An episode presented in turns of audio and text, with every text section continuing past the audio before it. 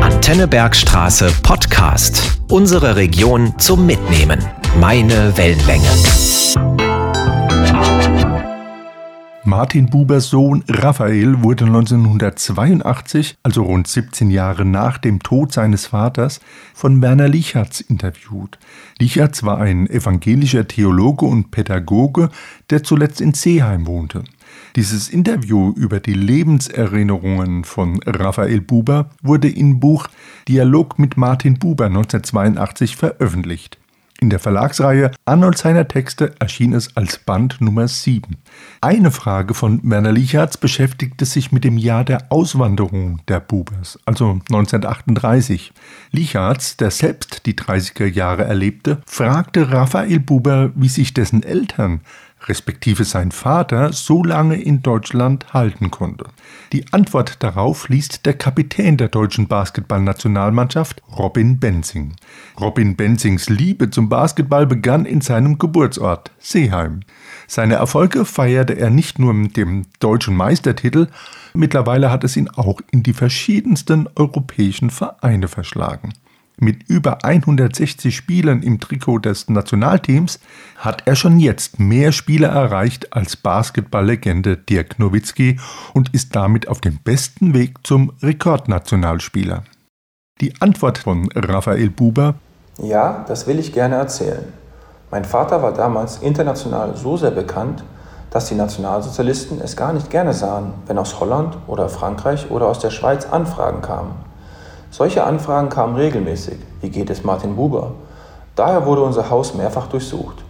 Martin Buber hat im Jahre 1934 schon gesehen, dass es wichtig sein wird, den Juden, die aus ihren Berufen ausgeschlossen wurden, deren Geschäfte boykottiert wurden, die aus allen Beamtenstellen entfernt wurden, deren Kinder aus den Schulen ausgeschlossen wurden, einen Rückhalt zu geben.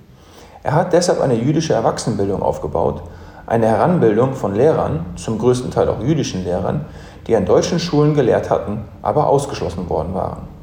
Er hat solche Lehrtagungen vor allem in größeren Städten in Form von Kursen eingerichtet, um den deutschen Juden jüdisches Wissen zu vermitteln.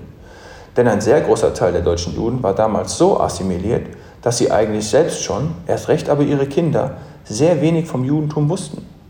Meinem Vater ist es gelungen, in ganz Deutschland eine Organisation zu schaffen, die Mittelstelle für jüdische Erwachsenenbildung, über die Ernst Simon in seinem Buch Aufbau im Untergang ausführlich berichtet hat.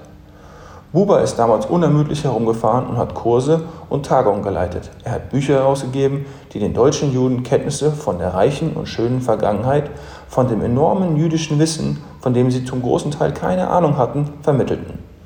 Er wollte ihnen dadurch einen Rückhalt geben. Buber hat dabei immer sehr offen gesprochen. Erst später habe ich begriffen, welch große Zivilcourage mein Vater besaß.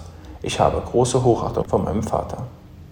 Der folgende Text stammt von Martin Buber selbst. Von 1924 bis 1933 war er Professor für allgemeine Religionswissenschaft in Frankfurt. Buber ließ chinesische Legenden aus dem Chinesischen übersetzen und brachte sie in literarische Form, zusammengefasst in dem Werk Chuangzi, Reden und Gleichnisse. Daraus liest Hanno Balic die Geschichte Menschenherz. Hanno Balic begann seine Fußballkarriere beim FC Alsbach und wurde von Nationaltrainer Rudi Völler in den Jahren 2002 und 2003 in die deutsche Nationalmannschaft berufen. Nach der Beendigung seiner erfolgreichen Bundesliga-Laufbahn ist Hanno Balic seit 2017 mittlerweile selbst im Trainergeschäft und aktuell Co-Trainer der U19-Nationalmannschaft. Das Menschenherz.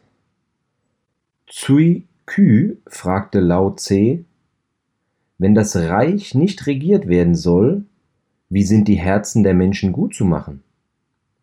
Lao Tse antwortete, Achtet darauf, die natürliche Art des Menschenherzens nicht zu stören.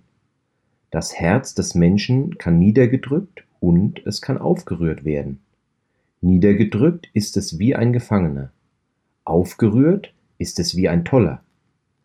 Durch Zartheit kann das härteste Herz gesänftigt werden, aber versuche es zu hobeln und zu glätten, es wird wie Feuer erglühen oder wie Eis erstarren. Ehe sich dein Haupt wendet, wird es über die Grenzen der vier Meere entfliehen. In Ruhe, tief beständig, in Bewegung, zum Himmel aufgeschnellt, entschiedenen Stolzes sich aller Bindung weigernd. So ist das Menschenherz. Das waren Auszüge aus dem Interview mit Martin Bubers Sohn Raphael Buber, veröffentlicht im Buch Dialog mit Martin Buber und aus Martin Bubers Werk Chuang-Tze, Reden und Gleichnisse. Gelesen von Robin Benzing und Hanno Balic. Das Martin Buber Haus und Antenne Bergstraße sagen Danke Robin Benzing und Danke Hanno Balic, dass sie die Aktion Bergsträser lesen Buber unterstützen. Das war der Antenne Bergstraße Podcast. Weitere Folgen jederzeit auf antennebergstraße.de und überall da, wo es sonst Podcasts gibt. Sendungen und Beiträge aus dem Radio gibt's dort auch. Antenne Bergstraße. Meine Wellenlänge.